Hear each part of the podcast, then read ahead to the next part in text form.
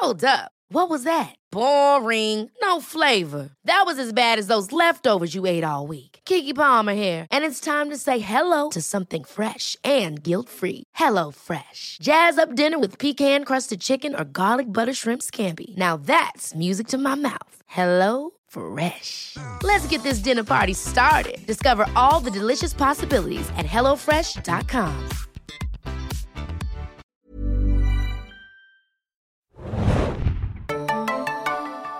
Ahoi, hoi, liebe Serienjunkies da draußen und willkommen zum letzten The Walking Dead Podcast aller Zeiten. Ich bin Adam und mit mir im Studio ist heute Sacrifice. Moin, moin, Hannah hier. David. Gut, dass wir diese schöne Anekdote direkt äh, am Anfang nochmal haben. Ja, also es ist der letzte The Walking Dead Podcast, aber ich würde jetzt nicht sagen der letzte Podcast zu einer The Walking Dead Serie, aber nach 177 Folgen und elf Staffeln ist diese Mutterserie von AMC nun zum Ende gekommen und wir besprechen so ein bisschen, was in den letzten acht Episoden passiert sind. Da waren wir beim letzten Podcast stehen geblieben und vor allem natürlich das große Staffelfinale. Ich habe mir noch ein bisschen Best-of vorgenommen, was so Seit 2013 machen wir jetzt Podcasts zu The Walking Dead, seit der vierten Staffel, wenn unser System da stimmt. Und da hatten wir ja auch schon einige Highlights und Lowlights angesammelt und so ein paar Kultsachen, Memes äh, oder Mems, wie ich es glaube ich am Anfang mal gesagt habe, äh, sind dabei.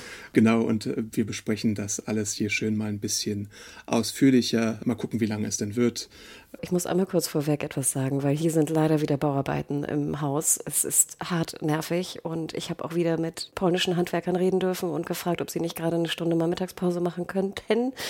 Eventuell, aber leider ist das nicht möglich gewesen. Also ich höre es durch meine Noise Cancellation Kopfhörer. Wenn nachher auf der Aufzeichnung irgendwie ein bisschen Geschleife ist, da wird nämlich gerade, schätze ich mal, die, die Böden geschliffen. Mhm, ähm, drei Stockwerke unter uns. Trotzdem, wie gesagt, also ich höre es durch, ich höre es permanent durch die, durch die Kopfhörer. Aber ja, verzeiht, wir, wir können leider auch keinen anderen Termin nehmen, weil das wird morgen und übermorgen genauso sein, leider. Und ähm, Adam, du bist ja auch netterweise aus deinem Urlaub zurückgekommen, extra für diese Aufzeichnung. Also verzeiht bitte. Wir versuchen nachher natürlich im, im Schnitt irgendwie das meiste rauszunehmen. Wenn ihr da Rauschen hört, dann ja, Sorry, ich kann es leider nicht ändern. Es könnte auch Rauschen von meinem Bart sein, wenn ich mir da durchfahre. Das ist ja auch manchmal leider auf dem Mikrofon zu hören. Das kann ich nicht ganz abstellen. Und bei mir waren glücklicherweise die Sägearbeiten, glaube ich, schon eher am Morgen. Deswegen hoffe ich, jetzt höre ich hier gerade nichts. Aber äh, bei mir im Hinterhof wird auch immer kräftig irgendwie gehandwerkt und sowas. Genau, also wir freuen uns auf jeden Fall, wenn dann ab Februar nächsten Jahres wird es ja auch wieder ein Studio geben. Also da, ich kann es wirklich nicht mehr abwarten. Nicht, dass da dann noch irgendwelche Bauarbeiten stattfinden, um in dem Haus, aber momentan, also ich glaube, Altbauproduktion plus Berlin, Friedrichshain ist wirklich anstrengend, weil abends können wir es auch nicht aufnehmen, weil dann Halligalli bei den Nachbarn herrscht. mhm. Also es ist wirklich, ähm, ja, schwierig. Aber ich glaube, wir werden es trotzdem durchrocken, Adam. Okay. Also nochmal kurz äh, zum Anfang. Ich, ich erwähne es jetzt nur mal. Also ich habe im System eben gerade geschaut und da stand drin, Fehler können natürlich sein und so, aber wir haben es ja am Anfang sogar nummeriert. Segen Junkies Podcast 33 The Walking Dead 401 ging online am 5.10.2013 und seitdem gab es, glaube ich, wie viele Podcasts? 600 oder sowas plus.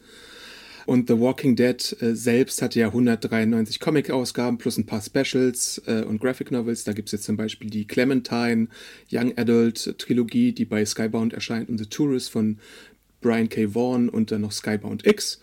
Und die Mutterserie, wie erwähnt, 177 Folgen, sechs Spin-offs. also geplante und bisher schon erschienene. Fear the Walking Dead ist das langlebigste davon mit acht Staffeln und hat aktuell auch schon 117 Folgen. Wahnsinn. Uh, the Walking Dead World Beyond hat es auf zwei Staffeln geschafft, war ja auch von vornherein so vorgesehen. Dann gibt es noch Tales of the Walking Dead, bald Daryl Dixon, Dead City, früher mal Isle of the Dead, aber jetzt nicht mehr, und Michonne und Rick. Das sind so die Spin-offs, die dann noch geplant sind nach dem äh, Serienende. Und natürlich war The Walking Dead auch zwischen den Staffeln 5 und 7 so mit Game of Thrones wahrscheinlich zusammen das erfolgreichste US-Kabelserienformat seit langem und auch weltweit so ein richtiges Hype-Format. In der Spitze, nämlich in der, ich glaube, es war sogar die Premiere der fünften Staffel, hatte die Serie 17,29 Millionen Live-Zuschauer. Und jetzt haben wir natürlich auch schon die Quoten durch Bjarne, der die Quoten aktuell bei uns macht, zum Finale vorliegen. Und man konnte sich zwar verdoppeln im Vergleich zu der vorherigen Folge, aber man ist nur bei 2,3 Millionen Zuschauer und einem Rating von 0,66, ein Plus von 0,35, während die Ratingwerte früher bei, weiß ich nicht, 6, 7 oder so in den Hochzeiten lagen, was für so ein Format einfach überragend war. Aber die Quoten sind nur linear, ne? Also die Abrufe genau. bei AMC Plus äh, kennen wir natürlich nicht, oder? Ja, wir kennen da aber auch natürlich nicht, wie viele Kunden AMC Plus hat, also ist das vielleicht sogar ein bisschen zu vernachlässigen, weil ich denke nicht, dass die irgendwie mehr als 5 Millionen Abonnenten in den USA haben. Oder? Aber wenn dann davon ein Großteil, ja, ich weiß nicht, waren es vier oder sowas, aber ich schätze mal, dass dann wahrscheinlich die, die AMC Plus haben, gucken dann auch The Walking Dead, ne? schätze ich mal. Ja, lass es 5 Millionen US-Zuschauer sein, zum Finale ist ja trotzdem nicht 17 Millionen. Ja, Wahnsinn, Wahnsinn. Und ich denke ja auch immer, wenn wir über Yellowstone berichten, wie erfolgreich das ist. Ich glaube, Yellowstone zieht momentan so 7, 8 Millionen, oder? Ich glaube, der das Auftakt sogar fast in 10 Millionen Sphären, weil da ja auch noch Simulcasts dazu kamen und sowas. Also was auch Wahnsinn war, ich erinnere mich noch an eine Geschichte da zur fünften Staffel bei diesen krassen Quoten mit TVD, dass irgendeine Lady war das, glaube ich, auch auf der Comic Con New York, die meinte, dass TVD zwar natürlich im Gros von Männern geschaut wird oder männlichen Zuschauern, aber dass natürlich da es so wahnsinnig viele sind und wenn nur 30 Prozent davon Frauen sind, es immer noch die meistgeschauteste Serie von Frauen ist im Cable, weil ja der Anteil einfach so groß ist. Also ein Drittel von 18 Millionen sind ja immer noch irgendwie 6 Millionen. Klar, und die ganzen Daryl-Fans damals, die steil gegangen sind. Äh, und ich glaube, war es nicht sogar so, dass Walking Dead teilweise mehr Quoten oder Einschaltquoten hatte als irgendwie die Networks-Sender zusammen? Also da ja. gab es schon teilweise heftige Wahnsinn. Rekorde. Wahnsinn. Also das war wirklich ein, ein, äh, ja, ein krasser, eine krasse, sage ich mal, auch Serienhistorie, ne, muss man auch sagen. Und ich erinnere mich auch, Adam, noch in unserem ganz, ganz alten Büro, wie da die vierte Staffel anfing und wir dann so mit Tordes und Exi uns so richtig gefreut hatten. Und wir hatten ja einen Beamer auch in der Redaktion und haben es richtig abgefeiert, als dann die vierte Staffel begann und wir die dann gemeinsam immer geguckt haben. Ich weiß auch noch, dass man auch keinen Piep sagen durfte. Exi war da immer ganz, mhm. ganz streng. Also was das einfach mal, was was die Serie einfach mal für eine Bedeutung hatte ne? In der Serienwelt. Wirklich krass. Wahnsinn. Ja, aber das Best-of äh, von unseren Podcasts würde ich dann für später nochmal aufheben. Jetzt erstmal vielleicht noch so ein Mini-Recap, nur mal so als grobe Übersicht. Wir hatten unseren letzten Podcast ja zur 16. Folge der 11. Staffel und nur zur Erinnerung, in Staffel 11a waren die Widersacher Pope und Lea, unsere geliebten Widersacher, äh, die man auch komplett hätte streichen können und nichts wäre anders gewesen. Das war so ein bisschen das Lowlight dieser Staffel.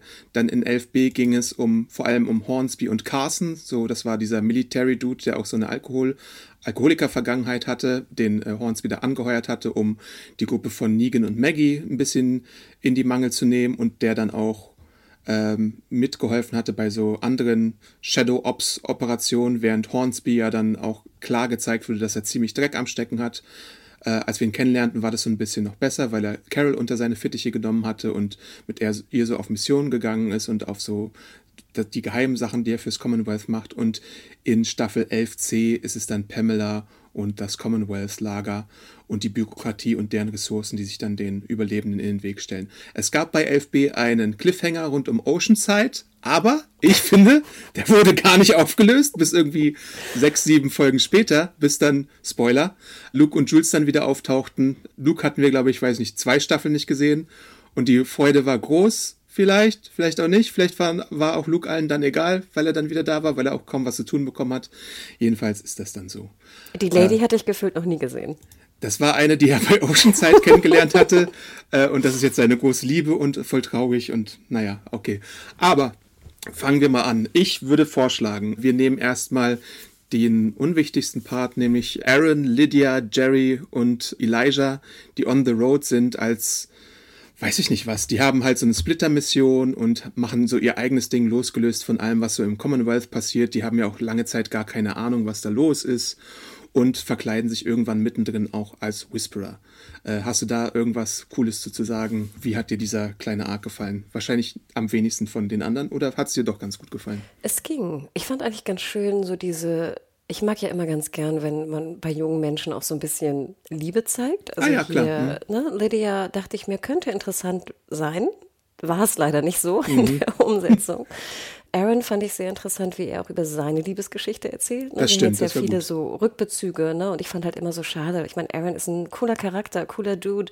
Ich hätte so gerne, weißt du, ich habe immer das Gefühl, die Serie wusste einfach nie, welche coolen Charaktere sie eigentlich haben. Mhm. Und Aaron ist für mich auch immer so ein Paradebeispiel dafür, einfach, dass man ihn so ein bisschen vergessen hat und nicht genug zu tun gegeben hat. Und ich fand das doch, es hat mich doch sehr bewegt, wie er über Eric, Eric, genau. Spaghetti Ach. Tuesday. Ja, wirklich. Also das, das fand ich irgendwie ganz schön. Und dann nachher natürlich auch mit Lydias Arm. Ich wusste jetzt, habe nicht ganz verstanden, warum da jetzt unter dem Whisperer-Ding jetzt noch der Arm abgehackt werden, also abgebissen, angebissen und dann abgehackt werden musste. Mhm. Aber gut, alles, ne, äh, das fand ich komischerweise sehr schön. Ich fand sehr schade, dass wir da ja in dieser Burg sind, ne, in diesem komischen Burg-Ding mit dem Genau, das neue Kingdom oder so für Jerry. Aber nochmal, die sind jetzt wie lange in der Apokalypse und sitzen draußen rum und haben da scheinbar null rumgeklärt. Ich dachte auch, warum sitzen die denn draußen? Ich würde doch immer irgendwie reingehen. Da sind so viele Gebäude. Klärt doch einfach ein Gebäude, ein kleines Gebäude, geht da rein und seid safe. Warum man da mit Feuer irgendwie draußen sitzen muss und sich dann von so einer ganzen Horde überlaufen lassen muss, habe ich überhaupt nicht verstanden. Der, wo die, die Kutsche da über Jerrys Fuß oder Knie oder was auch immer das war im Endeffekt, erinnerte mich auch sehr so an so ein Stolperer-Ding. Ja. Ich habe auch gar nicht verstanden, warum Jerry dann nicht in der Kutsche fahren konnte. Setzt ihn doch in die Kutsche, wenn er was am Knie hat, wenn ja. ihr nicht irgendwo unterkommen wollt. Also diese ganzen, sage ich mal, holprigen Übergänge habe ich alles nicht verstanden. Insgesamt war ich aber dankbar, so eine Art Abschluss mit Lydia und Aaron zu bekommen, weil ich die beiden Charaktere Charaktere einfach sehr mochte. Wie ging's dir?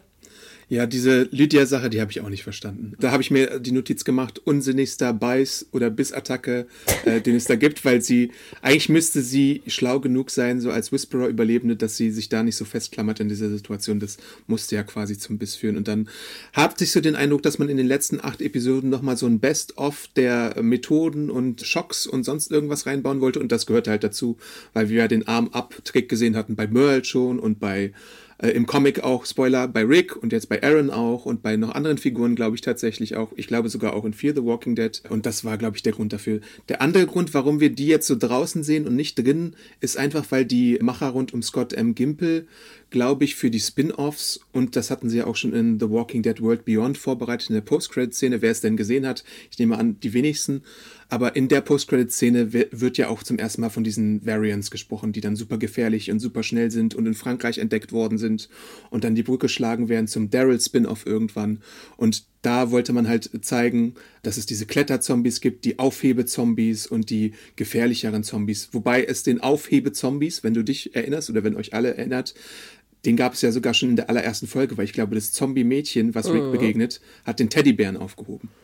Also solche Varianz gab es immer schon tatsächlich dann. Noch eine Klammer, die ich notiert hatte, die ich auch sehr schön fand, war, Lydia verabschiedet sich dann ja auch von Carol und erwähnt auch nochmal Henry.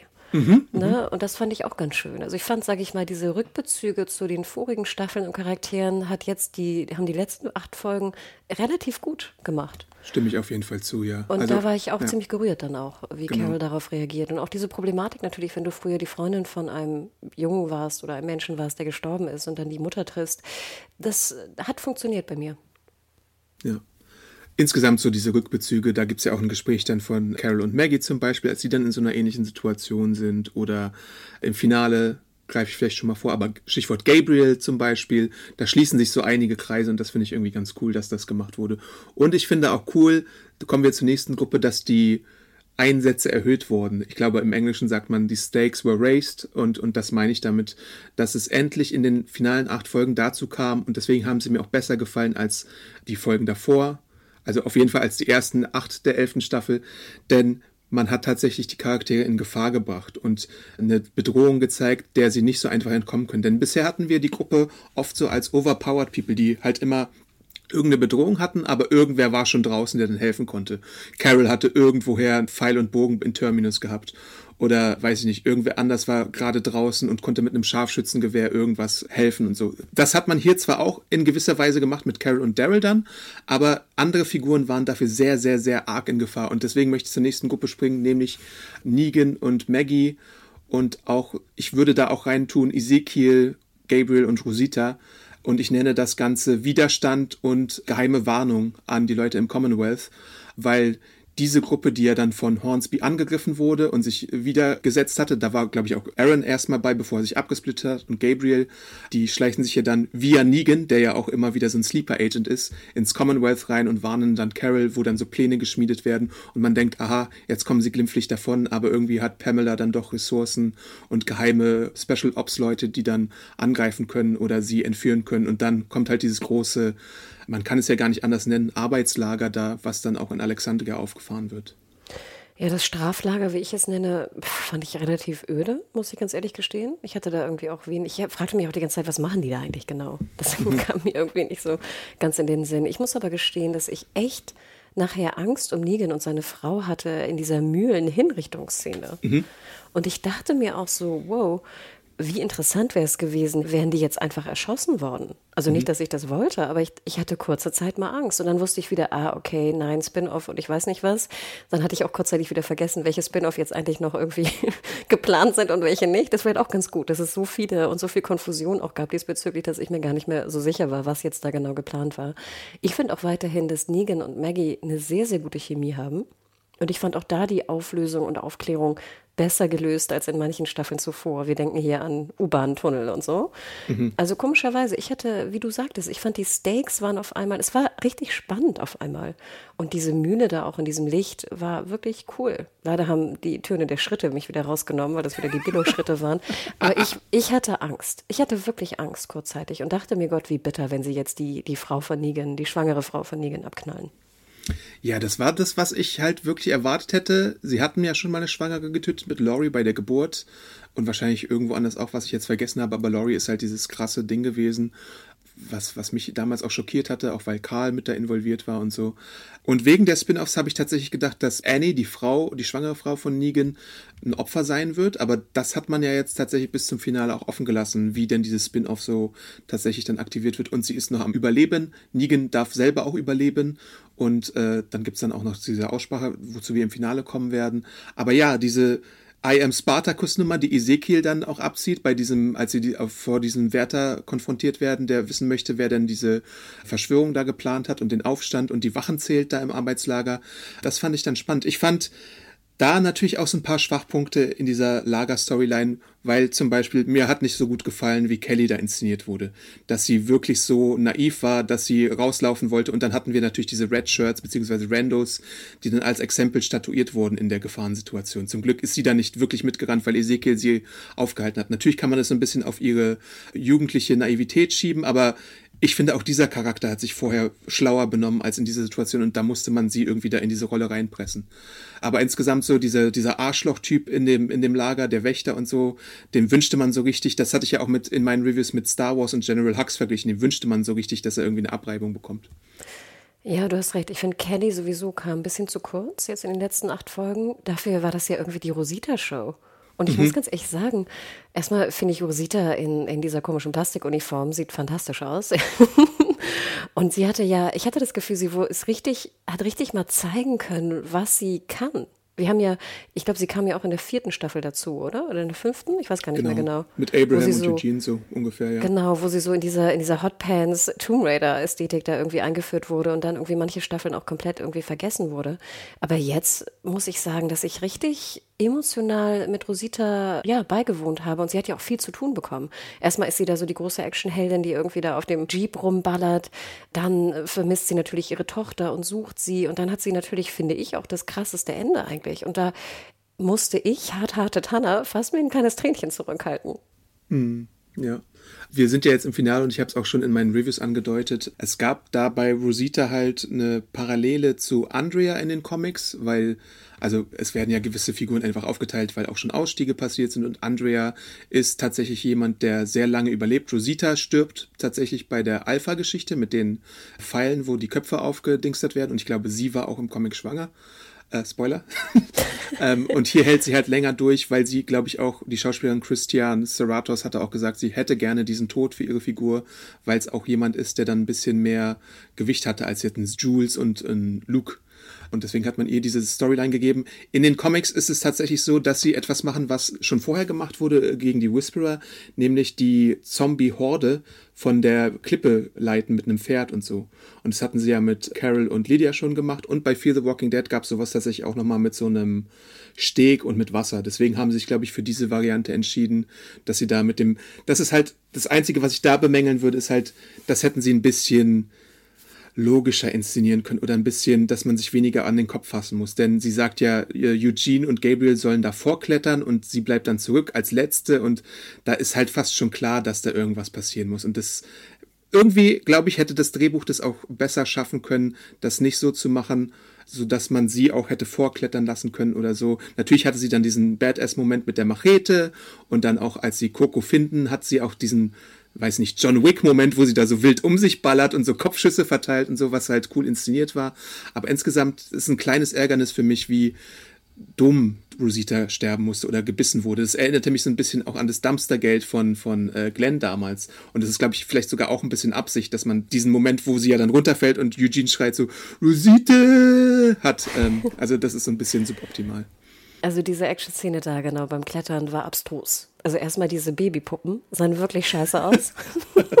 Renes mehr aus Twilight.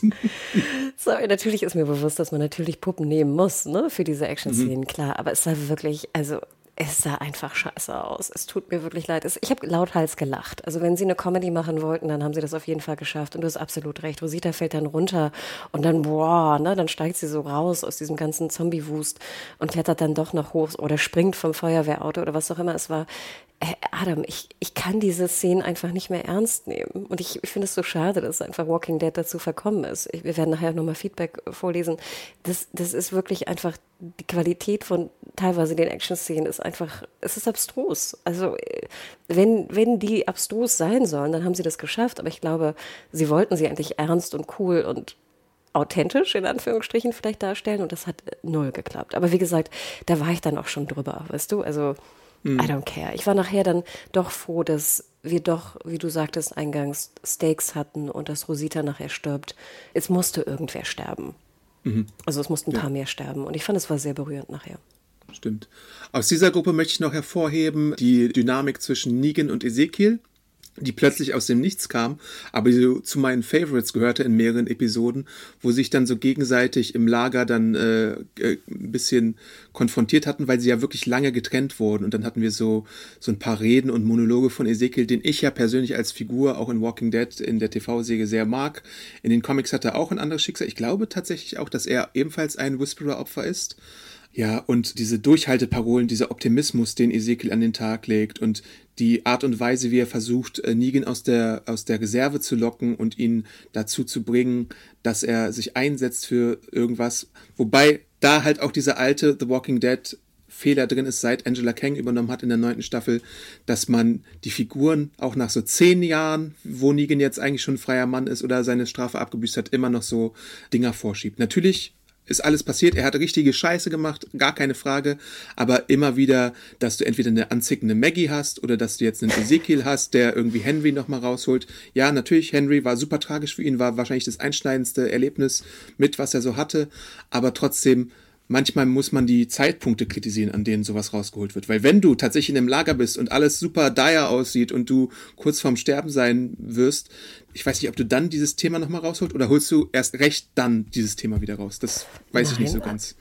Adam, ich glaube, das haben wir ja auch in. Wie viele Folgen haben wir zu TWD gemacht? Viele. 100? Bestimmt. ich habe keine Ahnung. Mussten sie ja nicht mal zählen.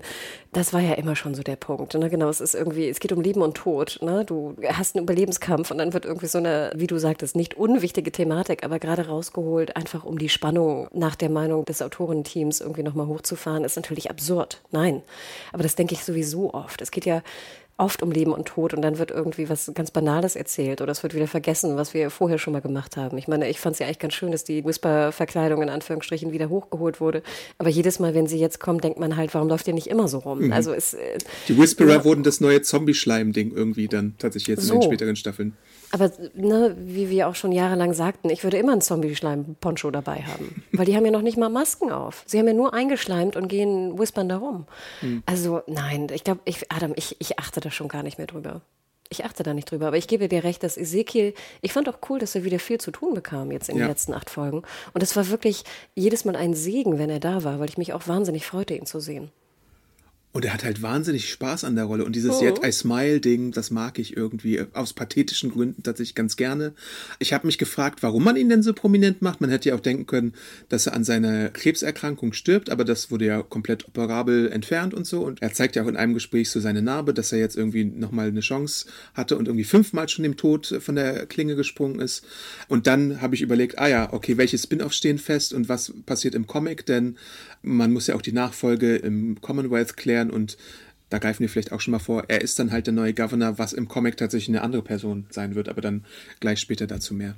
Und Adam, kurze Klammer, es macht ja auch durchaus Sinn, weil ich mochte ja Walking Dead immer gern, wenn es so ein bisschen düster und wenn die negativen Seiten, sage ich mal, auch der Menschlichkeit gezeigt wurden. Also wenn es wirklich um den Überlebenskampf geht, wenn harte Entscheidungen gefällt werden müssen, können wir weiterhin überleben, wenn wir gewisse Personen aufnehmen oder nicht. Ne? Also wenn, sage ich mal, dieses sehr pragmatische Überlebensberechnung kommt.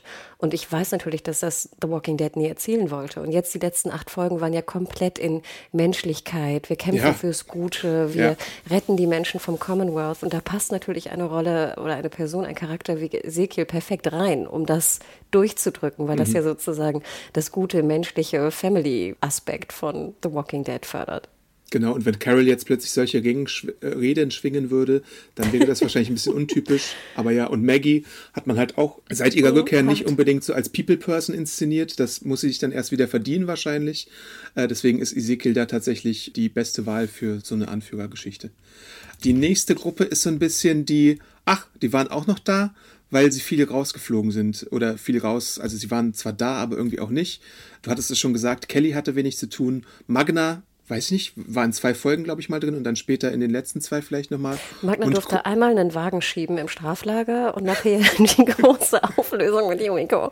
Ich dachte auch so, ach, wie schade. Ich hätte gern mehr gesehen von ihr. Aber ich genau. möchte sowieso auch mehr von der Schauspielerin sehen. Also bitte bucht und castet die mal für neue Sachen. Ja. Und Conny ist dann halt auch so ein Zwischending, weil sie auch als jemand benutzt wird, der natürlich Carol und Daryl dann motivieren soll, wegen dieser ganzen Höhlengeschichte und dem ganzen Kram. Aber ich glaube tatsächlich, man hatte andere Pläne. Wenn ich so Interviews mit Angela Kang mir zu Gemüte geführt habe, hieß es, dass die äh, Eternals-Dreharbeiten, glaube ich, auch ein bisschen Strich durch die Rechnung gemacht haben. Ich glaube, man hätte, wenn sie denn wollte oder wenn sie denn zur Verfügung gestanden hätte, hätte man ihr tatsächlich mehr mit Daryl gemacht, was ja dann im Finale nochmal so ein bisschen angedeutet wurde, aber weiterhin platonisch geblieben ist. Nochmal, Daryl ist der unsexuellste Mensch und Charakter. Aber Lea, deine große Liebe Lea. gesehen habe in einer Serie, das äh, wäre auch abstrus gewesen. Ich dachte mir ja auch so, ich finde ja ganz schön, dass sie sozusagen Sign Language oder ASL natürlich noch mit reingenommen haben. Ich finde, das sind doch immer schöne Momente, aber muss wirklich auch Daryl das können? Daryl kann ja alles und muss ja auch noch das können. Aber nun gut, ich höre auf. okay, dann kommen wir mal zu der Sache, die viel und unterhaltsam war und die auch viele Sachen zum Rollen gebracht hat, nämlich Eugene und Max versus Sebastian. Da gab es ja dann diese ganze Drohkulisse und so, weil die natürlich wollten, dass die Ungerechtigkeiten im Commonwealth aufgedeckt worden sind. Und da war Sebastian, der Sohn von Pamela Milton, die Person, die man da benutzen könnte, um das alles irgendwie in Gang zu bringen. Dann gab es diese komische Feier und ein Tonband mit seinen Aussagen und dann so eine Art Aufstand. Wrestling gab es da auch noch. Äh, ich musste nebenbei. so an dich denken, Adam. Hast du es abgefeiert? ja, natürlich. Wrestling machen für die Lotterie. Ich dachte mir so, es kann nicht wahr sein. Ich glaube, es gibt auch eine große Überschneidung zwischen Wrestling-Fans und TVD-Fans, oder? Ja, ich kann glaube mir vorstellen. Na klar. ähm, das, ist, das Schöne war halt in dieser Episode auch, dass dieses Wrestling, also dieses Fake-Sports-Ding mit der Aufrichtigkeit von Sebastian konterkariert wurde, die dann aber natürlich auch gespielt war. Und das fand ich irgendwie eine sehr interessante Erzählweise, die wir da gesehen haben. Also, weil er ja wirklich oder beziehungsweise dieses Regierungsgeschlecht oder die politische Elite da aus dem Commonwealth halt sehr daran erpicht ist, äh, den Schein zu wahren, sich selbst zu bereichern und im positiven Licht darzustellen. Optik sind für die ja ganz wichtig. Das ist ja auch im Englischen öfter mal ein Wort, was fällt, auch wenn Pamela irgendwas von Max wollte oder so, oder wenn da irgendeine Veranstaltung geplant wurde, oder wenn die Elite da zur, zum Rat gerufen wurde, wie man sich denn irgendwie äh, für die nächste Veranstaltung schick machen kann oder so. Das fand ich alles relativ interessant. Ich habe nur nicht verstanden. Dann kommen ja die Zombies, also sozusagen die Toten, die da irgendwie von diesen zwei Killer-Pieps da irgendwie Ja. gebracht werden, kommen Fake. Stephanie.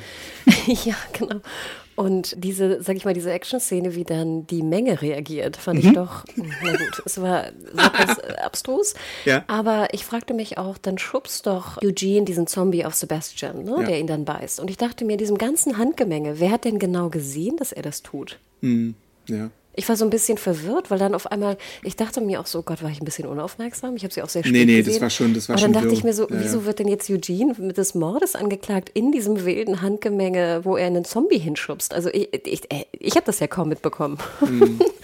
also das fand ich, sage ich mal, so ein bisschen, ich finde, das hätte man auch sehr viel besser machen können, leider. Ja, stimmt schon. Und dann kommt halt der ganze Prozess zustande, wo Yumiko erstmal ihn anklagen möchte, aber der Twist ist ja dann, dass sie ihn verteidigt und da gibt es ja dann auch so Zeugen der Anklage und so und die Frage, ob Mercer jetzt da aussagen wird oder nicht. Und, ich diese war ganze- sehr dankbar, dass ich Ja. Oh Yumiko endlich in ihrer Anwaltsklamotte sehen durfte. Gott. in Westen, in Blusen. in sozusagen dieser Dominanz, die sie ja doch auch irgendwie ausstrahlt. Ich finde, das hat sie gut gemacht. Und ich glaube, das war mein Wunsch bei mir, irgendwie so in Staffel neun oder zehn oder irgendwann, dass ich das sehen darf. Ich glaube, ich wollte mal einen Rückblick haben, wie sie Anwältin war und Magna verteidigt. Und jetzt habe ich das bekommen und war sehr dankbar dafür. Ja, stimmt. Ein Comic-Wissen-Fact ist auch, dass Yumiko in den Comics nicht diese Rolle hatte, sondern äh, Michonne hatte diese Rolle, wobei das auch eher in einem Flash-Forward passiert, den wir hier aber ausgespart haben. Also der Prozess wird jemand anders in einer anderen Situation gemacht und obwohl ich glaube, ich weiß gar nicht, wer da der Anwalt ist, aber Michonne hatte auf jeden Fall noch eine Richterrolle. Aber das ist jetzt was ganz anderes dazu. Und genau, dieser Prozess wird gemacht und dann verteidigt sich ja Eugene auch so ein bisschen selber, beziehungsweise hält so ein Schlussplädoyer, um Mercer nochmal zu überzeugen, dass er vielleicht doch aussagt, weil die ganze Zeit ja unklar ist, wo steht Mercer eigentlich? Ist er immer noch loyal zu Pamela? Kocht er sein eigenes Süppchen? Wir hatten ja schon so Aktionen gesehen, wo er sich mit Rosita und Daryl zusammenschließt gegenüber Sebastian und seinen komischen Panic Room Geldgeschichten da in diesem einem Haus, wo der Alarm losgegangen ist und die Menschen hingeschickt worden sind, noch und nöcher. Und dann gibt's ja auch noch die Situation rund um Princess, wo auch herauskommt, er hat irgendwie mit angesehen bzw. abgesegnet, dass Princess dann auch in die Lager gesperrt wurde. Aber vielleicht war das auch ein Plan. Muss man ja auch später nochmal gucken, weil. Also er ist, glaube ich, überrascht, als sie ihn anruft, aber irgendwie wirkt es so auf mich, als hätten sie sich schon abgesprochen, dass wenn sie denn einkassiert wird, dass sie ein Codewort verabgehen, weil er sagt ja auch, äh, wechsel mal auf eine andere Frequenz, nämlich deine Apartmentnummer. Also irgendwas muss da, glaube ich, schon geplant sein oder gut improvisiert gewesen sein. Ich hatte auch nie das Gefühl, dass ich jemals dachte, dass Mercer böse ist. Mhm. Also ich dachte mir, der muss irgendwie auf die gute Seite und der muss jetzt da auch irgendwie die Rebellion mit anführen, zumindest auf militärischer Seite. Ja, Ja. hatte ich eigentlich nie Sorge drum. Aber es ist halt so, dass er will, glaube ich, erstmal wirklich sehen, wie die demokratischen Prozesse im Commonwealth funktionieren, ehe er dann handelt. Das fand ich auch so eine spannende Entscheidung von den Autoren, weil wenn das System funktionieren würde, dann hätte Eugene ja auch freigesprochen werden können, weil man sieht, dass er vielleicht eher Notwehr gehandelt hat oder sowas, oder das hätte man ja auch vielleicht drehen können, aber das war ja auch alles korrumpiert und die Richterin, ob die jetzt irgendwie unparteiisch war oder nicht, das äh, steht ja auch irgendwie nicht so ganz fest. Ja, und es geht ja auch um Schutz. Also ich meine, das ist ja schon eine Frage. Kann eigentlich sozusagen jetzt so ein sozi soziales System gut funktionieren oder Genau. funktioniert nicht besser so eine Militärdiktatur einfach für den Schutz ne, da? Nicht, dass ich sage, dass das so ist, auf gar keinen Fall. Aber nee, ich konnte die Motivation auch gut verstehen seinerseits. Ja. Und wir hatten dann natürlich auch irgendwann solche Andeutungen wieder von Judith, die ja das Voice-Over für die acht Episoden beigetragen hat, rund um Michonne und die Charta, die sie mal gemacht hatte, auch wieder so ein Callback, an das ich mich fast nicht mehr erinnert hatte, bis Judith das erwähnt hat und auch das Schwert, was sie angehangen hatte. Und ich dachte mir eigentlich, dass, dass man darauf ein bisschen zurücksteuert, dass diese Charta zurückgebracht wird und sie dann irgendwie auch nochmal prominent im Finale oder kurz davor oder beim Prozess irgendwann eingesetzt wird. Aber ist jetzt tatsächlich auch nicht passiert. Ich glaube aber, ich kenne den Grund, da kommen wir dann später zu, wenn wir ein bisschen die wirklich finalen Ereignisse besprechen. Noch ein Punkt zu Mercer. Er musste ja auch so ein bisschen die Seiten eigentlich tauschen, weil er ja auch der Bruder von Max ist. Genau. Ne? Und das fand ich eigentlich auch ganz schön. Ich mag immer gern so eine Bruder-Schwester-Geschichte auch sehen im Positiven. Und bezüglich der Offscreen-Stimme von Judith fand ich sehr schön, komischerweise, immer am Anfang der Folge so ein paar Rückblicke zu sehen. Ich dachte dann aber manchmal auch so, ah ja, das waren gute Szenen. Das haben sie gut umgesetzt. Und das ja. war handwerklich auch einfach nochmal eine andere Klasse. Das fand ich so ein bisschen, da haben sie sich manchmal, glaube ich, keinen Gefallen getan. Mhm, ja, kann sein. Aber es war halt irgendwie, also diese, das wirkt manchmal, ich, manchmal dann so lange her, dass wir so manche Sachen gesehen haben. So. Also es ist natürlich auch jetzt schon. Es sind zehn Jahre, Adam. Ja, zwölf, zwölf Jahre zwölf sogar teilweise Jahre. wegen Pausen und so. What the ja. fuck? So lange begleitet uns dieses ganze Ding schon. Und wenn du und das Comic gelesen hast, sogar noch länger. Ja, und das Witzige ist, ich bin einmal kurz aus Versehen in so eine erste Staffelfolge gekommen, nämlich genau in den Anfang von, was du vorhin erwähnt hattest, mit dem Mädchen, dem Zombie-Mädchen, die den Teddy aufhebt. Und Rick sieht es sozusagen unter dem Auto. Und ich dachte mir so, uh, das sieht handwerklich einfach besser aus. Und es ist, da sind auch mehr Autos. Also da ist die Location ist auch besser präpariert, meiner Meinung nach.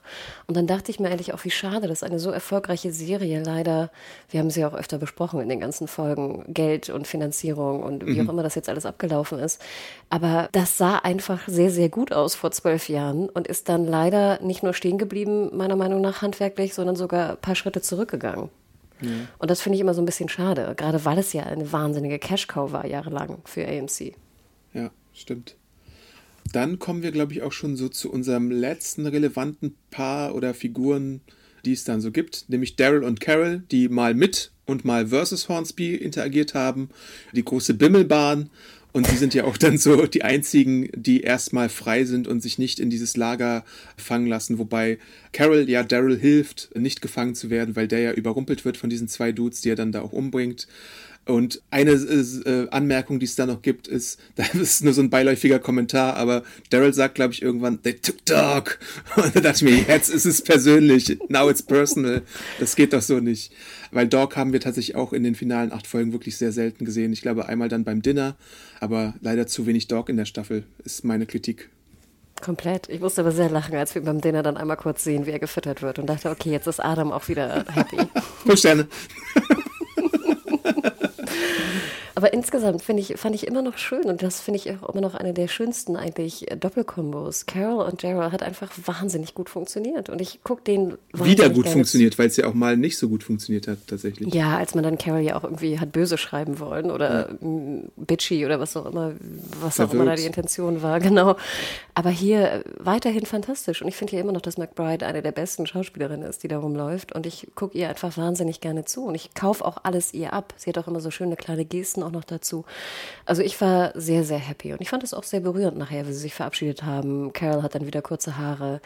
Eine Sache muss ich noch sagen, diese Action-Szene mit Ezekiel und Daryl da in dem Bahnhof oder was auch immer das ist, wo Ezekiel diese Löschflasche da hochwirft und Daryl dann mit dem Revolver draufschießt, um diese Nebelablenkung zu bauen.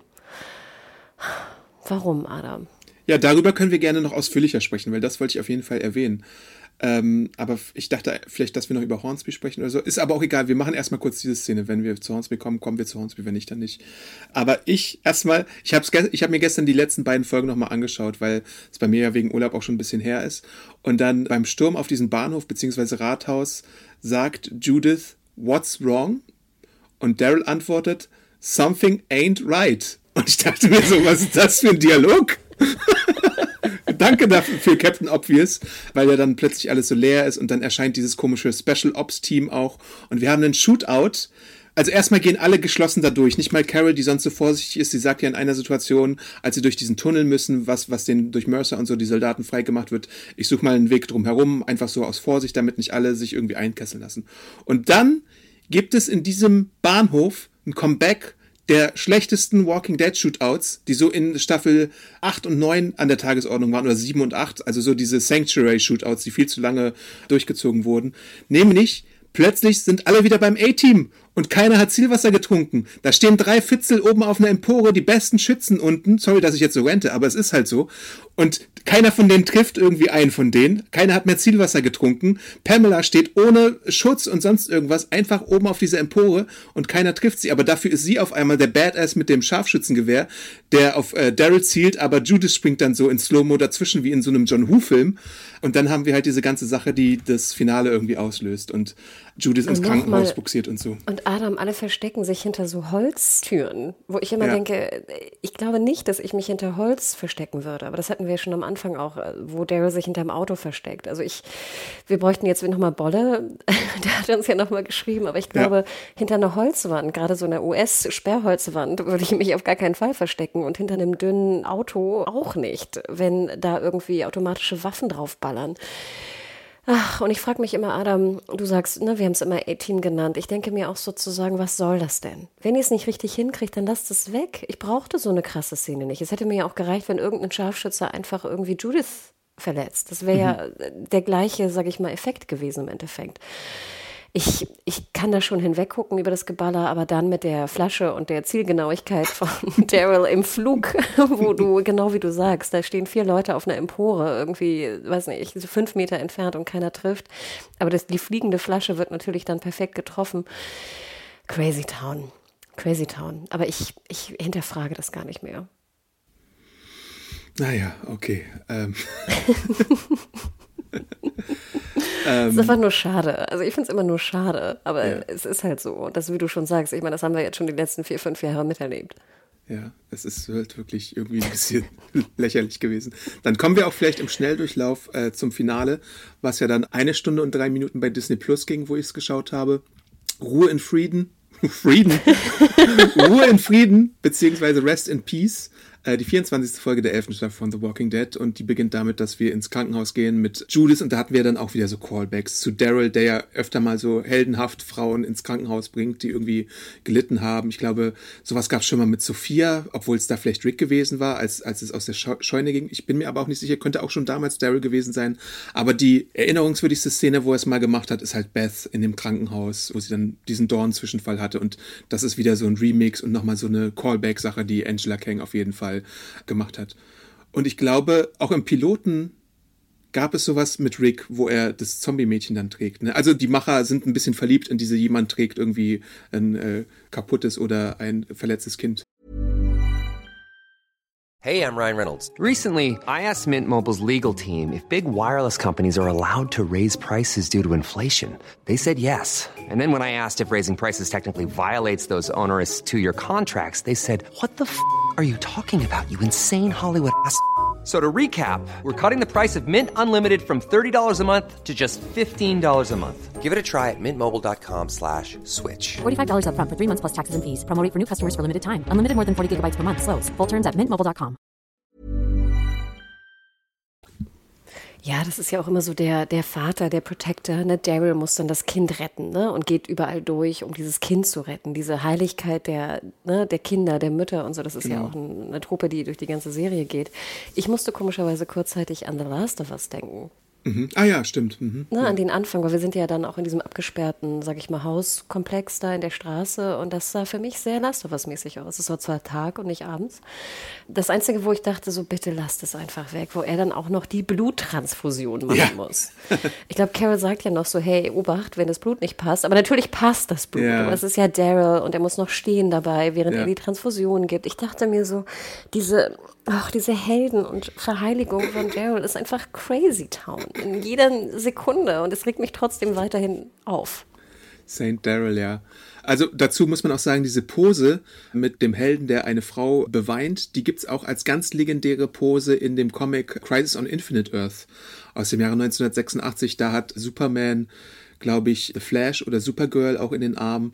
Das wurde auch schon ganz oft wieder gecovert in verschiedenen Events und zitiert und sowas. Also das ist dann vielleicht so eine Comic-Origin, die dann da durchkommt.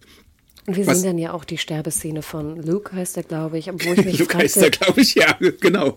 Aber ich dachte mir auch alle so, hoa, hoa, Ja. wo ich auch dachte, wir haben den zwei Jahre nicht gesehen, den Ja. Dude. Also klar, das ist ein alter, guter Kumpel, mit dem ihr jahrelang auch irgendwie rumgereist seid. Aber ich fand diese Trauer-Ladies drumherum mit dem Geheule und Gejaule, ich dachte so, okay, also äh, war mir ein Tick zu viel irgendwie. Ich, ich weiß nicht, ich fand das irgendwie komisch. Es passte für mich nicht. Dass die traurig sein sollen, natürlich, keine Frage.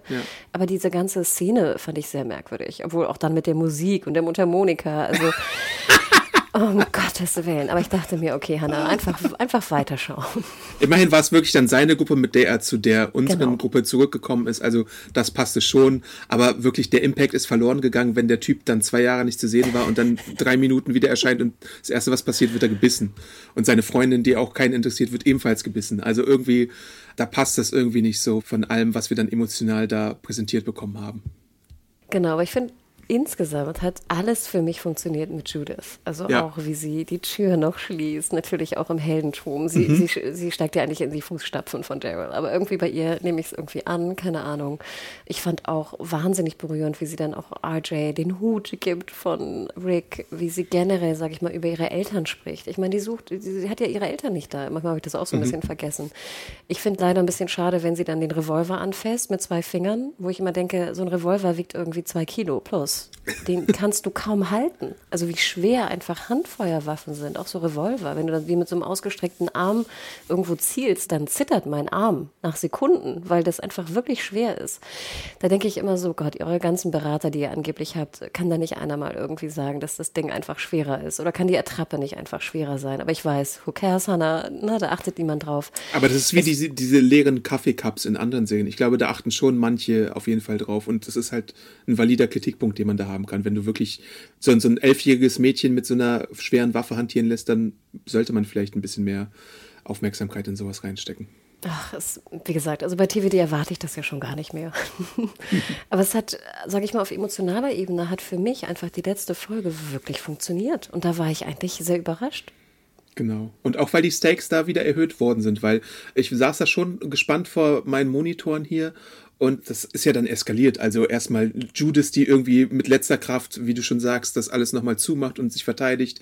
Dann irgendwie erfahren wir ja, dass alle Doktoren und Medizin weg sind, weil Pamela die in die Gated Community gebracht hat und so. Und dann werden die Fenster zerschlagen und dann liegt Judith da alleine in dem Raum rum, weil Daryl und Co. und die anderen müssen sich ja dann verteidigen, während das Krankenhaus überrannt wird. Also da gab es schon viel Drama und viele gute Momente, die die Spannung ein bisschen hochgetrieben haben.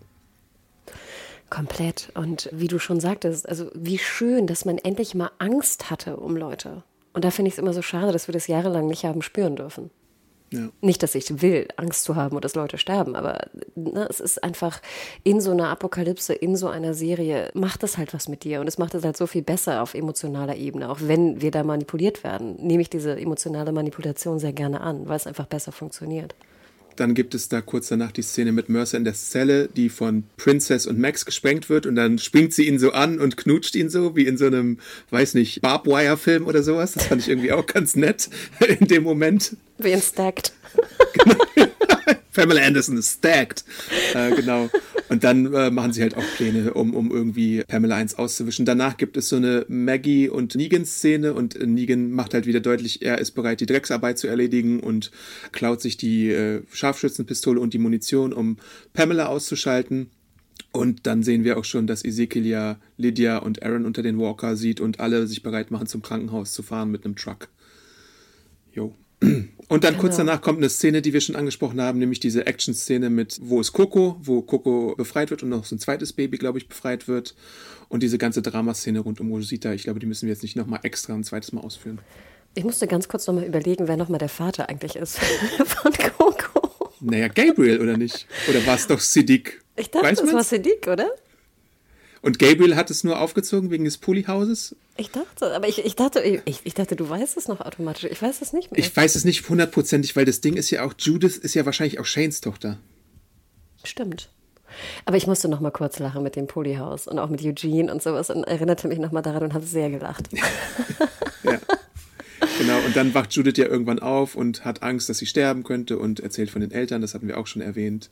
Genau, dann diese Sache mit, dass bei Rosita das Auto liegen geblieben ist und sie sich da hochkämpfen müssen mit Klettern. Das alles passiert dann, Jump for it, dann springt sie da mit dem Baby rüber und dann wird sie gerettet.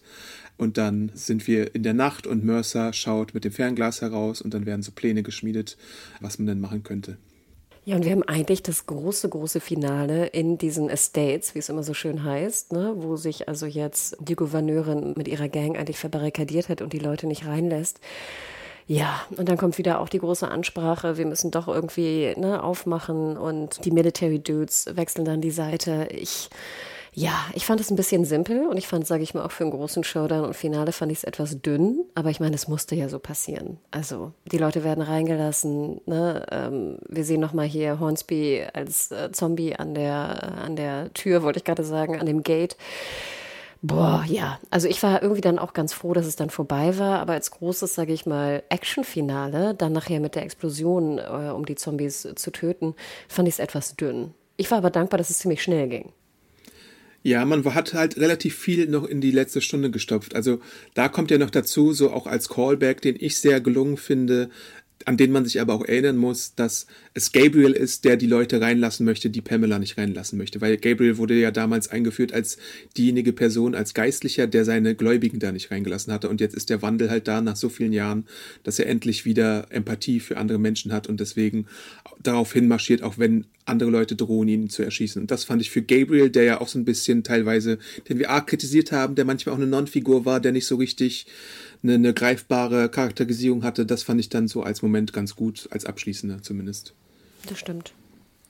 Und ja, du sagst es dann, dann kommt diese Explosion, die mich an als Laie an, da habe ich Mario im Chat gefragt, wie hieß das noch? Bei Game of Thrones gibt es auch diese grüne Explosion mit dem Dragonfire ja, oder so. Set, ja, die Set of Baylor. Das genau. Ende Staffel 6, meine ich an das hat mich das dann erinnert, wie dann äh, das Commonwealth beziehungsweise die Gates dann irgendwie in Flammen aufgegangen sind und alle Zombies, die da mit Cult of Personality, der Einmarschmusik von CM Punk, dem Wrestler, ja. da haben wir wieder die Brücke fortgelockt worden sind. Das fand ich so auch cool und wie sie alle an einem Strang ziehen und diesen Plan super schnell umsetzen, nachdem Pamela dann verhaftet worden ist und so. Einzige Sache ist, in den Comic gibt's eine dramatischere Wendung, weil davor tatsächlich eine entscheidende Hauptfigur stirbt und sie wird von Sebastian erschossen. Das hat man halt alles so ein bisschen umstrukturiert. Und das ist so ein bisschen das Ding, was es vielleicht noch hätte ein bisschen besser machen können. Und ich dachte halt deswegen auch, habe ich ja auch öfter mal in den Podcasts erwähnt, dass eines der Spin-offs vielleicht ein Fake sein könnte. Ich hatte ja tatsächlich Mühe damit gerechnet, dass sie Daryl töten im Finale. Aber sie haben es nicht gemacht und es wird ja tatsächlich in Paris gedreht für das Spin-off und so. Denn Spoiler, Spoiler, Spoiler zum Comic das, was da in dem Comic passiert, kurz nachdem irgendwie alles gelaufen ist. Rick schläft in seinem Haus im Commonwealth. Es wurde auch so semi-friedlich alles gelöst. Aber dann wird er von Sebastian besucht, der ihn wie so ein Feigling erschießt. Und dann stirbt halt Rick ganz kurz vor Schluss im Comic.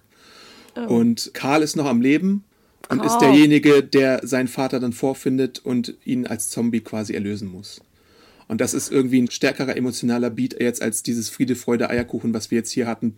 Also minus Rosita halt, was ja dann doch noch so ein emotionaler Moment war. Interesting.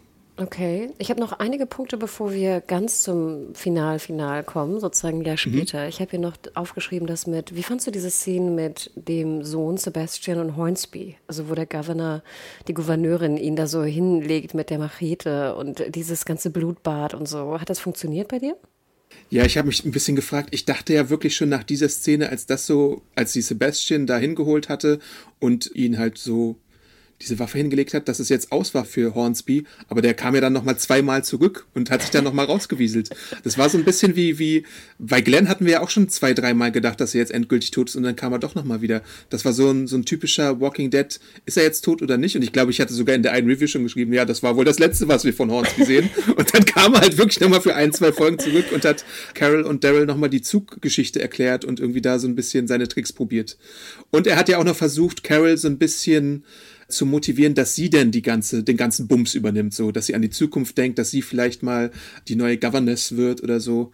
Das fand ich äh, ganz äh, spannend, so als Idee, aber man hat sich ja dann doch ein bisschen für eine andere Richtung entschieden und wie er dann jetzt umgekommen ist, hat halt auch gepasst, dass sie ihn halt einfach überlistet hat, weil sie immer zwei Schritte voraus ist. Das ist typisch Carol und das finde ich gut. Ich war auch so dankbar, als er dann wirklich tot war am Gate. Als Zombie. Endlich. Also.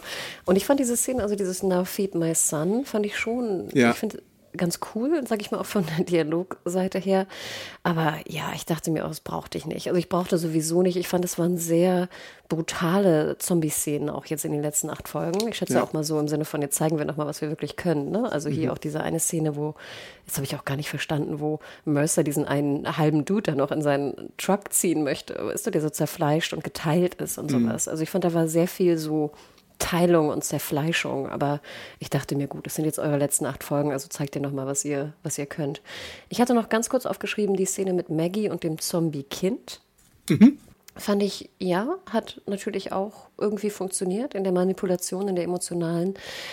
Boah, brauchte ich das jetzt? Ich dachte mir auch so ein bisschen, was wir eingangs auch schon gesagt haben. Ich denke nach, wie lange sind die jetzt in der Apokalypse? Ich weiß nicht, 12, 13, 14 Jahre, sowas in dem Dreh. Länger als wir es sind, ne? Ja, vielleicht sogar 16? Sowas, ne? Da dachte ich mir, dann ist man, glaube ich, abgestumpfter, meiner Meinung nach. Gut, bei Kindern vielleicht trotzdem weiterhin nicht, na, aber da dachte ich so, okay. Aber ich fand, es war eine starke Szene und ich mag ja Maggie weiterhin. Also ich mag sie ja irgendwie. Und das war es eigentlich meinerseits. Ja, diese, diese Kinderszene war interessant, weil man das nochmal gemacht hat. Bei Maggie ist man wie bei Carol damals zwei Schritte zurück und einen nach vorne gegangen. Und man musste ja jetzt für das Finale nochmal so diese ganze Negan-Geschichte aufmachen, tatsächlich mit ihr. Weil ich hatte ja auch schon öfter mal in den finalen Folgen den Eindruck, jetzt hatten sie sich eigentlich ausgesprochen, jetzt respektieren sie sich, jetzt haben sie eine Grundlage zusammenzuarbeiten. Aber dann war ja jetzt ausgerechnet im Finale nochmal so ein Ding mit dieser Pamela-Geschichte von wegen, ja, sind wir an, in einem Team, sind es wir beide, die das machen? Machen oder nicht. Und dann gab es erstmal die eine nervige Szene, um dann am Ende diese Ausspracheszene zu haben, die ich dann wirklich gelungen fand. Weil dann wirklich so eine, Entschuldigung von Negan kam für alles, was er angerichtet hat und so. Und sie ja auch nochmal sich erklärt hatte von wegen, ja, ich kann dir nicht verzeihen, weil immer wenn ich dich sehe, dann sehe ich, wie du mit dem Baseballschläger da bist und irgendwie sein Gesicht zerfetzt und sowas und was du mir damals genommen hast. Fand ich für Walking Dead Verhältnisse gutes Writing und alles und einen guten Callback. Aber meiner Meinung nach war dieses eine Zicken-Gedings halt nicht nötig, weil das habe ich auch schon öfter mal hier ausgeführt. Es ist immer so, in letzter Zeit, sagen wir mal seit Staffel 10, dass ich persönlich und ich denke mal auch viele Zuschauer eher Negans Seite ergreifen als Maggies Seite ergreifen, obwohl das falsch ist aus moralischer Sicht. Und da haben die irgendeinen Konstruktionsfehler in ihrer Narration drin, dass es einfach nicht so effektiv ist, wie sie es gerne hätten oder dass es irgendwie kontraproduktiv sogar manchmal sein kann. Ja, aber das war ja auch dieser Punkt, den wir damals auch kurzzeitig mit Carol hatten. Ne? Ich habe das Gefühl, genau, dass sie dann so genau. bewusst genau. ne, so eine Bitchigkeit da reinschreiben. Und sorry für diese Ausdrücke, aber du nennst es Zickigkeit. Ne? Ja, es ist wirklich so. Ne? Und man wundert sich so ein bisschen, warum eigentlich. Und ich glaube auch, dass es eher so nach hinten losgeht, als dass die Intention, die sie eigentlich hatten, damit irgendwie funktioniert. Ja. ja. Aber ja, dann sind wir ja irgendwie äh, im großen ein Jahr später Moment. Aber warte schon, kurz oder? noch, ich möchte kurz noch zu Pamela was sagen, nämlich wie das gelöst wird, weil ich dachte mir natürlich schon, ich glaube im Comic ist es halt auch so. Also es gibt ja bei Walking Dead mehrere Möglichkeiten, wie du mit den Schurken umgehen kannst. Governor stirbt, also der erste Governor stirbt, die Kannibalen sterben alle, gewisse andere Figuren sterben. Negan war der erste große, der verschont wurde. Und diese ganze Parallele dann mit der Haftstrafe wird dann jetzt hier auch nochmal bei Pamela angewandt. Und das fand ich dann passend sogar noch. Und dann sieht man sie ja dann auch noch in der Zelle. Und insgesamt hatte das das letzte Drittel ja auch so ein bisschen Empire Strikes Back Vibe für mich, so wie das denn so stimmungstechnisch war und wie viele Triumphe das an Anführungszeichen böse hatte. Und tatsächlich finde ich, hat man die Figur auch deutlich schurkischer angelegt, als sie es in den Comics war. Und man hatte zudem ja noch diese Pope und Hornsby und Pamela selber Sachen, die alle ein bisschen mehr für die TV-Serien-Stimmung ausgelegt waren als in den Comics, weil ich glaube, es war in den Comics wirklich ein bisschen diplomatischer gelöst. Also Hornsby war sehr viel eine weniger aktive Figur in den Comics. Pamela konnte mit sich reden lassen. Und es gab zum Beispiel in den Comics auch noch eher als Antagonisten die Figur Dwight, die auch lange Zeit Negans, dieser, der Typ, der das Gesicht gebügelt bekommen hatte, der jetzt bei Fear the Walking Dead ist. Und Dwight war dann tatsächlich, und so Rest von Saviors waren in den Comics dann tatsächlich eher so die, die so ein bisschen Aufruhr gemacht haben und so ein bisschen eine Revolution anzetteln wollten im Commonwealth, weil sie das Commonwealth von Pamela übernehmen wollten, was Rick dann verhindert hatte. Ich hätte mir es auch gerne ein bisschen subtiler vorgestellt und hätte ja auch gerne mehr erfahren, wie dieses Commonwealth wirklich funktioniert. Also gerade auch was Stromproduktion angeht, was Benzinproduktion angeht, Munitionsproduktion. Und natürlich will ich da nicht eine Produktionsserie sehen, aber ich finde, da hätte man mir noch ein bisschen mehr zeigen können, wie das Ding eigentlich wirklich funktioniert und eine subtilere Art und Weise der Herrschaft zeigen können, damit ich es einfach besser begreife. Ich finde auch, dass sie kein besonders guter Big Bad war jetzt in den ganzen Staffeln. Mhm. Ja, also sie wurde ein bisschen in die Rolle gezwungen, finde ich, weil wahrscheinlich sie dann der Final Boss war. Und so Sebastian war halt der größere Unsympath und Hornsby ja dann auch irgendwann durch seine Taten. Und sie war halt so diese Machtpolitikerin, die irgendwie nicht, nicht abtreten wollte und sich dann so an ihre Besitztümer geklammert hatte, was ich okay finde so, weil es dann halt vielleicht noch eine andere Farbe von Schurke war, aber wie du schon sagst, es wurde irgendwie so ein bisschen, weiß ich nicht, irgendwas passte da nicht so ganz, so eine Alpha oder so. Wie bitte? Ein bisschen dünn. Genau, ein Alpha war da zum Beispiel faszinierender äh, von der Motivation und vom Schauspiel her als irgendwie Pamela Miltons äh, Darstellerin. Ja, und ganz ehrlich, der Sohn war auch Klischee hoch 1000. Ja, das war so ein bisschen Alexandria Redux dann auch tatsächlich, wenn man gemein sein möchte, weil da gab es ja auch Spencer und Diane und so. Diane. Äh, Diane. Who's Diana? Ich glaube, sie heißt Diana, weil, weil Abraham das so betont. Und dann gibt es ja auch noch Diane, die immer seit dem Kingdom mit dabei ist. So. Also, das sind so ein paar Nuancen, die es da bei den Namen gibt. Tja, ein Jahr später, Adam? Genau, ein Jahr später. Ist das schon ein Jahr später? Ach nee, die Entschuldigung kommt vorher noch.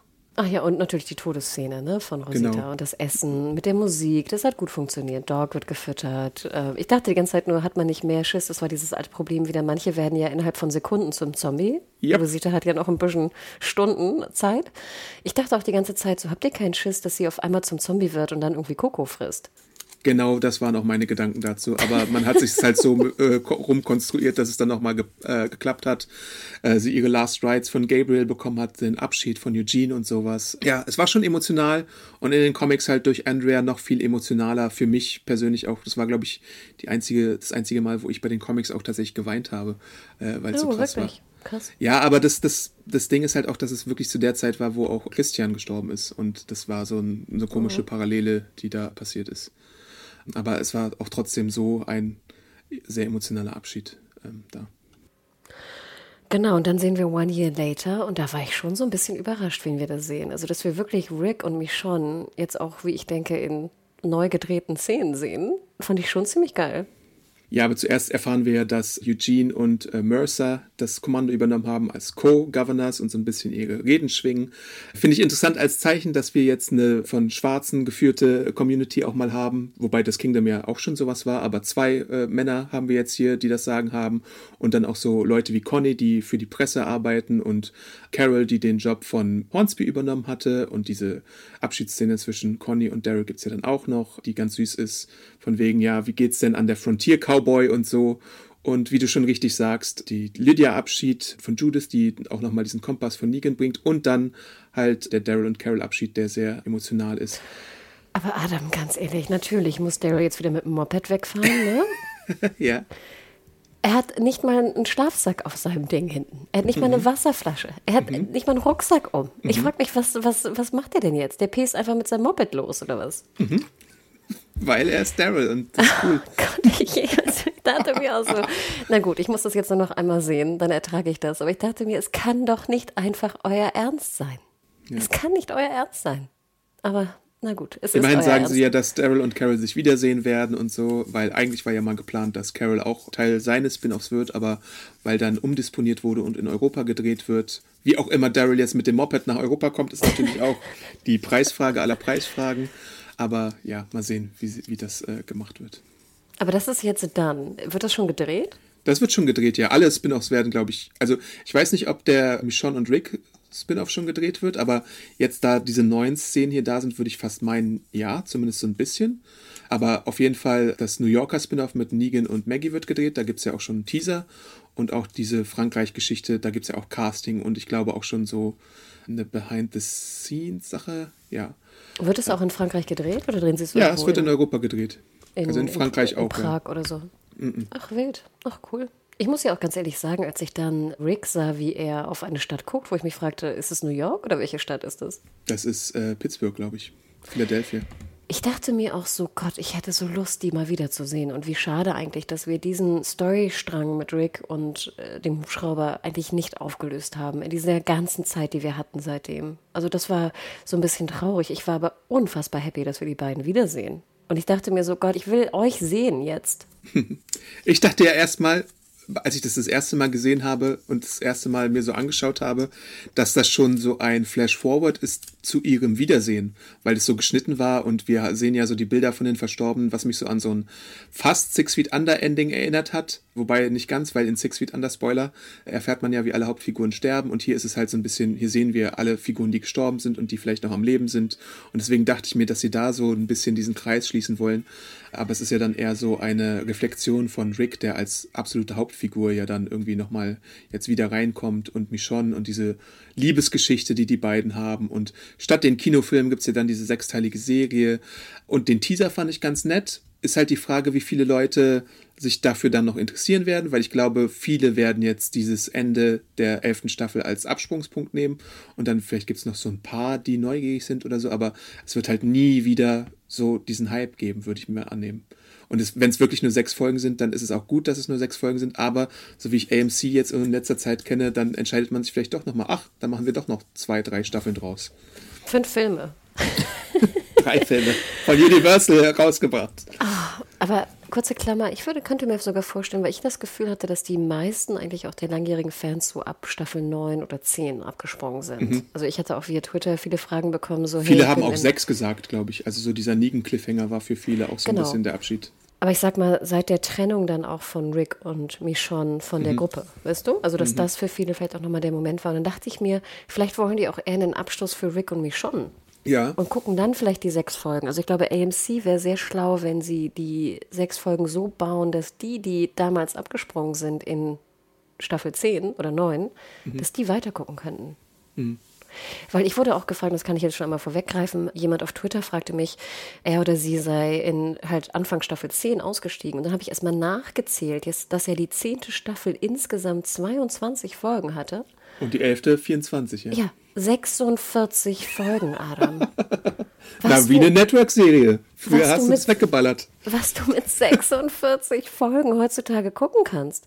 Und ich meinte dann auch so, nein, also nein, es sind einfach zu viele Folgen. Es tut mir leid für das, was ich persönlich jetzt, sorry, ich greife vorweg, bekommen habe davon. Also ich bin sehr froh, jetzt durch zu sein, muss ich ehrlich gestehen. Wie gesagt, mein Completionist-Herz ist sehr dankbar und befriedigt dadurch.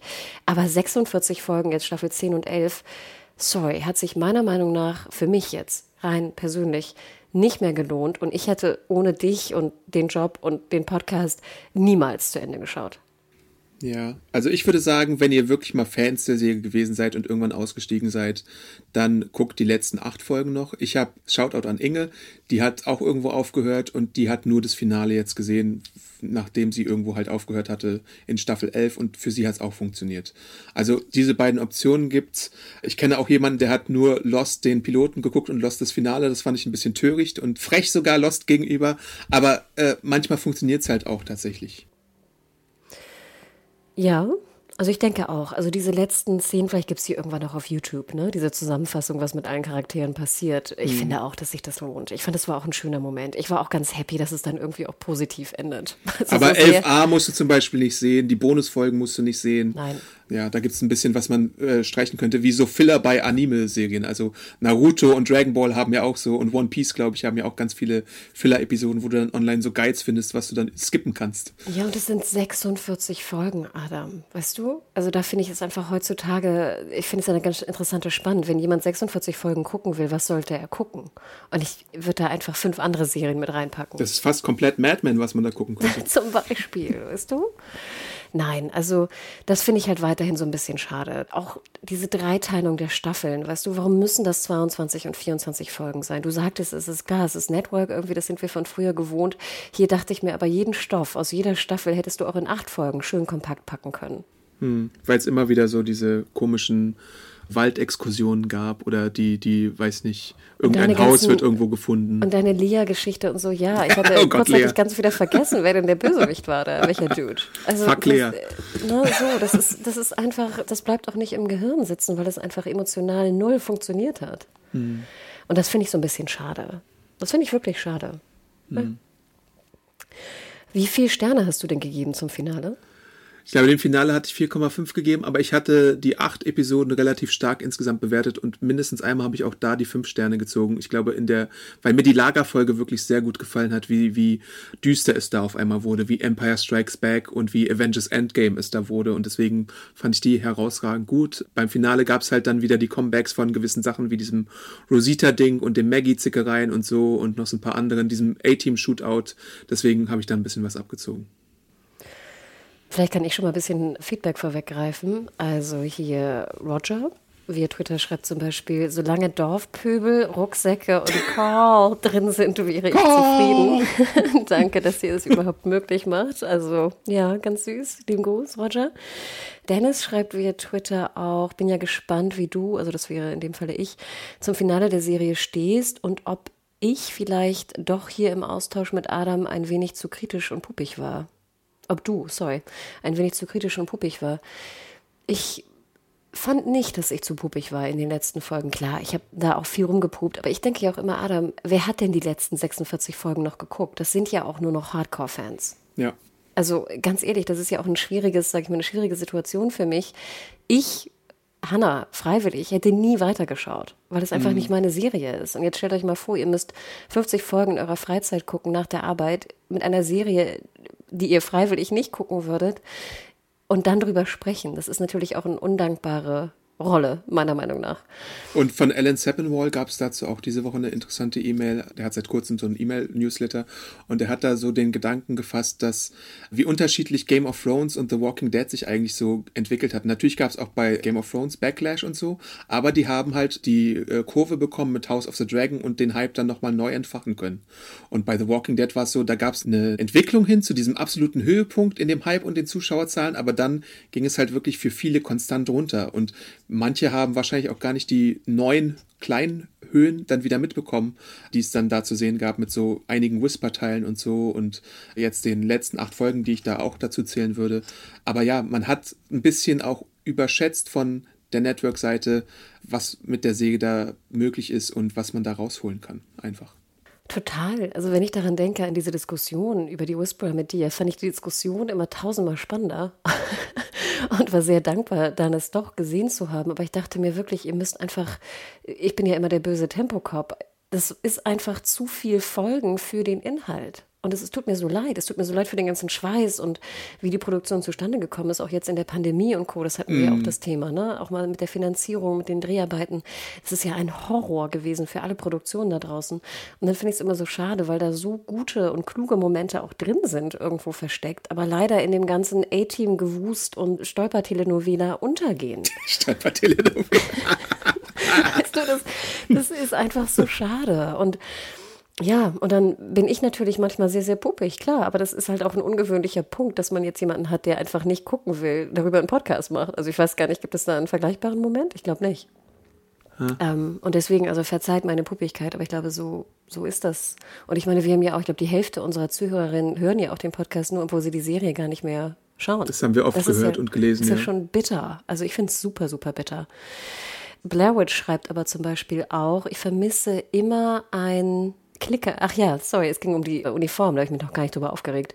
Diese Stormtrooper-Uniform, finde ich, war auch wirklich ein, ein Kostümdesign, was ich echt brutal schlecht fand. Also das hat mich bei jedem Das basiert Szene, halt auf den Comics, ne? Deswegen hat man das so optisch ähnlich wie möglich dann halt umgesetzt. Und in den Comics kannst du halt einfach kreativ sein und irgendwie was erfinden, was vielleicht logisch keinen Sinn macht. Aber dann hat man das halt so umgesetzt. Ja, und wenn, also wenn man die sieht, ne, ich fragte mich ja mit diesen Plastikpushis auch, ob sie da drauf sitzen oder sie dann hochschieben, ne, wie bei Mercer. Und Blairwood schreibt eben genau, dass sie auf jeden Fall immer so ein, so ein Klickern vermisst, wenn die sich irgendwo hinsetzen. Stimmt, absolut. Dann hier noch ganz kurz von Niklas. Du hattest ja noch kurz ne, nach Feedback gefragt, auch zum Finale, gerade eben kurz vor der Produktion. Mhm. Nur, dass es eine absolute Freude war, über die Jahre zusammen die Serie zu verfolgen. Ob Team Alban, Team AAA oder in der Konstellation wie zuletzt, hört man immer sehr erfreut. Zwei Sterne. Also ich glaube, das müssen wir natürlich auch noch mal sagen, wie schön es war über die zehn Jahre, was war das, seit wir den Podcast machen, nicht ganz, acht Jahre.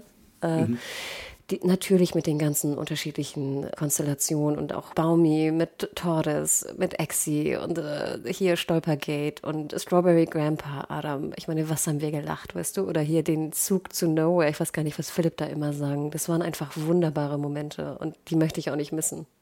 Ja, dazu vielleicht auch noch mal, ja, du hast gerade schon Niklas vorgelesen. Und zum letzten TWD-Podcast noch einmal kontakt at segenjunkies.de bitte. Team Alban, Strawberry Grandpa, Sound Zombies und wie du schon gesagt hast, da gab es noch so viel mehr. Also äh, mitgemacht hatten ja Anne, Axel, Tordes, Philipp und Felix auch manchmal. Und wir hatten wunderschöne Live-Events. Wir waren Bingo spielen im New Club, äh, oh. der jetzt leider ja auch neu zumachen musste. Bei The Fear the Walking Dead hatten wir zwischendrin auch mal das Junkie-Boot und wir hatten auch mal den Strawberry Song gemacht, den ihr auch immer noch auf YouTube finden könnt.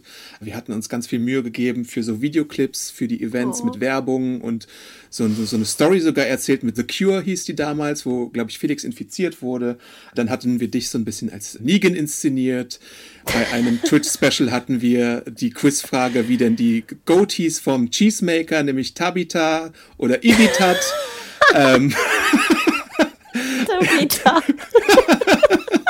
Und die, die Frage, die mich lange beschäftigt hat, äh, ist RJ eigentlich echt oder nicht? Was ja dann auch irgendwie sich als äh, Humbug herausgestellt hatte. Das ganze Dumpstergate, wie das inszeniert war mit den Ballons und Hirschkuhgate mit schlechtem CGI bei diesem komischen Dings irgendwann. A-Team hatten wir ja dann auch schon erwähnt. Bolle, der uns regelmäßig geschrieben hatte und Feedback hinterlassen hatte. Carl. Sacrifice wurde gerade schon von dir am Anfang erwähnt. Äh, ich mochte auch sehr gerne Buttons, das Pferd was irgendwann mal, ich glaube, es war auf Maggies Gestüt, was dann irgendwie weggelaufen ist. Insgesamt die Tiere bei Walking Dead waren halt einfach wunderbar. Genauso wie äh, Künstlerin Jadis mit ihren Mülldeponie-Katzen, wo uns Inge und noch ein paar andere Leute auch mal schöne Versionen und Interpretationen gezeichnet haben. Und ich erinnere mich auch noch sehr gerne an diese ganze Michonne und Karl mit dem Spray-Cheese-Sache und Karls Pudding. Und natürlich vielleicht für viele von uns das absolute Walking Dead Highlight einfach die Folge mit Mika und Lizzie, Look at the Flowers, die halt mm. ungeschlagen ist wahrscheinlich für viele einfach, was so den Walking Dead Anschau Mythos angeht. Ja, und wie gut die einfach geschrieben war und wie subtil, ne? dass wir heute noch uns zurückerinnern an diese eine Folge mit Carol und den Mädels. Wahnsinn. Und natürlich, Wahnsinn. last but not least, Schleckmuscheln. Äh, ist mir gerade noch spontan eingefallen. Das war ja auch mal ein Ding, wo uns ins Büro ganz viele Schleckmuscheln geschickt wurden, weil ich mal gesagt habe, dass ich das irgendwie ganz geil finde. Ja. Vielen ja, Dank auf jeden Fall für euer reges Feedback äh, in der Angelegenheit damals und auch heute noch. Ähm, ja. Ja, wir haben auch zwei ganz süße Mails auch bekommen. Also lieben Gruß an Björn auch, der natürlich fragte, wann die Folge endlich kommt. Jetzt ist sie da, Björn.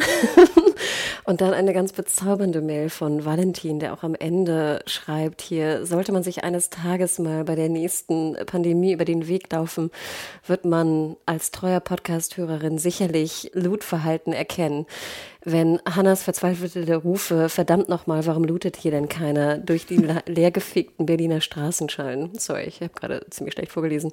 In diesem Sinne, ich gönne mir jetzt erstmal einen großen Eimer Steckmuscheln und schreibe mir damit die Zeit bis zu dem lang ersehnten Spin-Offs.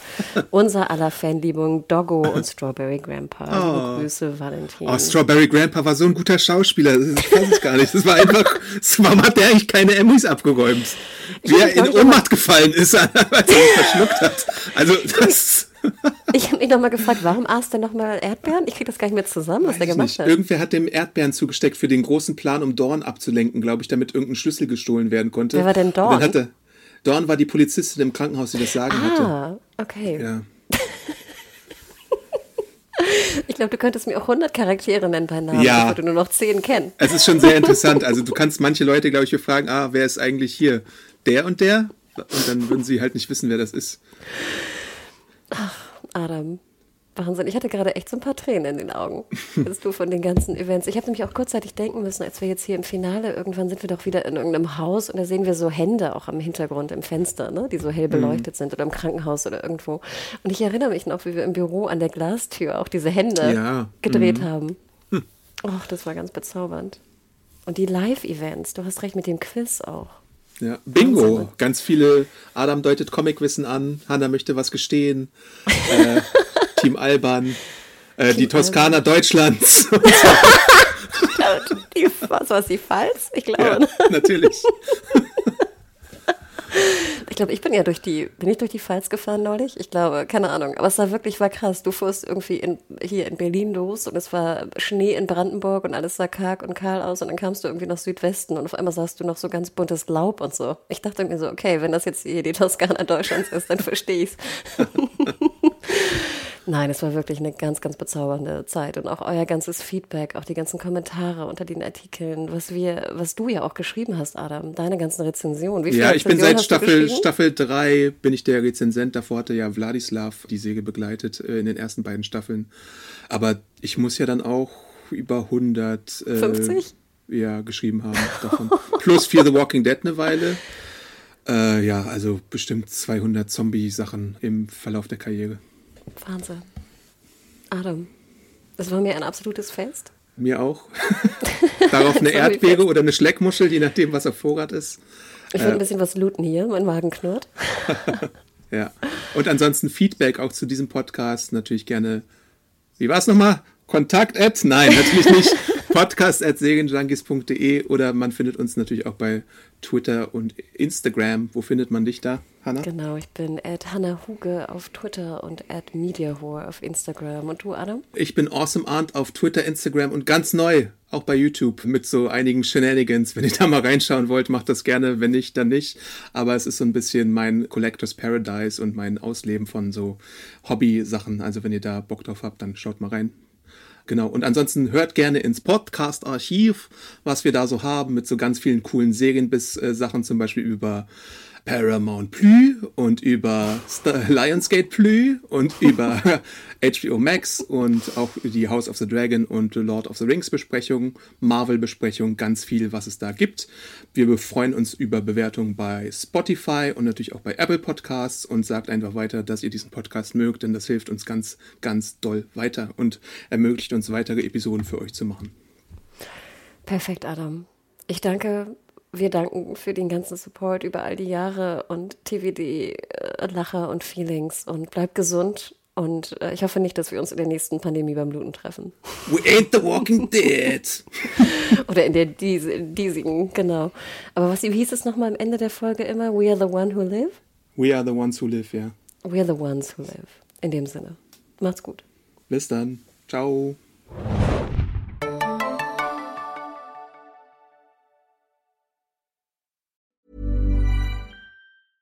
Ever catch yourself eating the same flavorless dinner three days in a row? Dreaming of something better? Well, HelloFresh is your guilt free dream come true, baby. It's me, Kiki Palmer. Let's wake up those taste buds with hot, juicy pecan crusted chicken or garlic butter shrimp scampi. Mm. Hello Fresh. Stop dreaming of all the delicious possibilities and dig in at HelloFresh.com. Let's get this dinner party started.